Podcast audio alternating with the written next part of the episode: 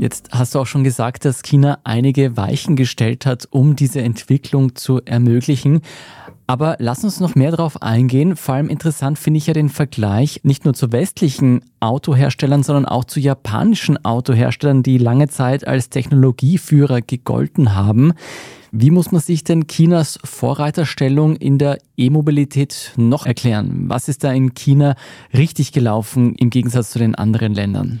Zunächst zu den japanischen Autoherstellern. Tatsächlich ist es ein bisschen verwunderlich, dass die da zumindest nicht als Technologieführer gelten, weil man muss schon sagen, mit dem Nissan Leaf war ein japanischer Hersteller sogar noch vor Tesla dran. Also die haben noch vor Tesla ein E-Auto bereitgestellt.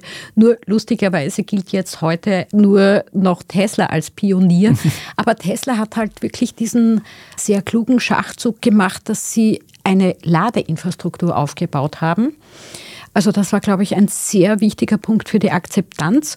Und was Japan an sich betrifft, Toyota hat mit dem Prius einen Hybrid auf den Markt gebracht. Das war 1997, also auch sehr, sehr, sehr früh. Nur die haben sich dann eigentlich der Wasserstofftechnologie verschrieben.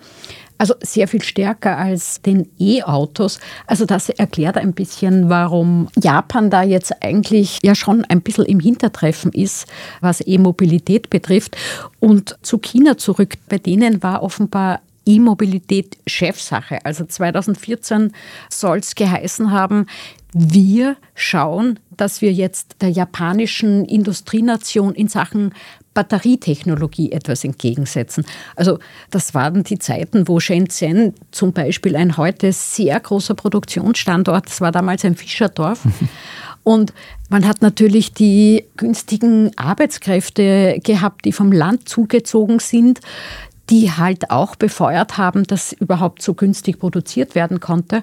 Und man hat damals das gemacht, was man halt vielfach damals gemacht hat. Man hat Autos auseinandergeschraubt und sich angeschaut, wie haben die das gemacht, wie haben die das zusammengebaut. BYD soll auch so begonnen haben.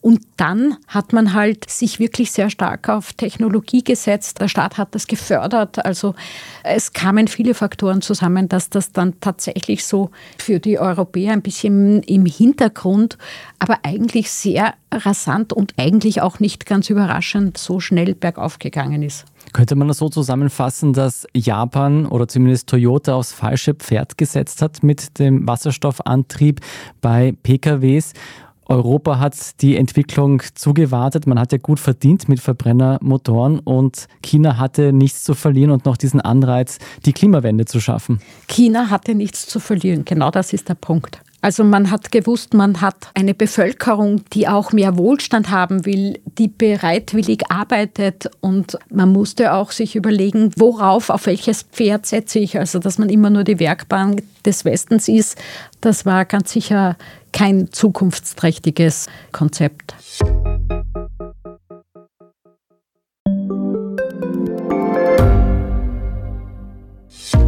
Hat Österreichs Politik ein Korruptionsproblem? Wie wird der Ukraine-Krieg enden? Und warum wird alles immer teurer? Ich bin Tobias Holub. Und ich bin Margit Ehrenhöfer. Wir stellen die brennenden Fragen unserer Zeit. Und die Standardredaktion liefert Antworten. Im Thema des Tages, Montag bis Freitag um 17 Uhr, überall, wo es Podcasts gibt.